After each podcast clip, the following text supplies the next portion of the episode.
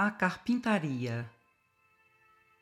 Nem todos identificam no curso de todo dia a lição maravilhosa que vem da carpintaria. Madeira escura e selvagem do seio da natureza vem de longe por buscar a forma e a delicadeza. Ao rumor do maquinismo que se agrupa na oficina, o artífice representa a inteligência divina a serra corta vibrando, a enxó elimina a aresta, o torno canta a harmonia, tudo em júbilos de festa. O esforço de seleção efetua-se a capricho. Sujidades, excrescências são matérias para o lixo.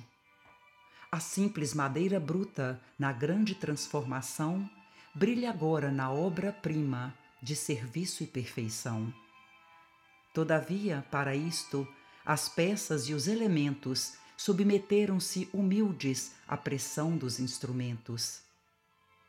Assim também a alma humana, na oficina da existência, precisa submeter-se às plainas da experiência. Recordemos, sobretudo, com humildade e com fé, o divino carpinteiro que passou por Nazaré. Busquemo-lo nos caminhos e atende, meu caro irmão. Se queres a luz da vida, entrega-lhe o coração. Cartilha da Natureza, de Chico Xavier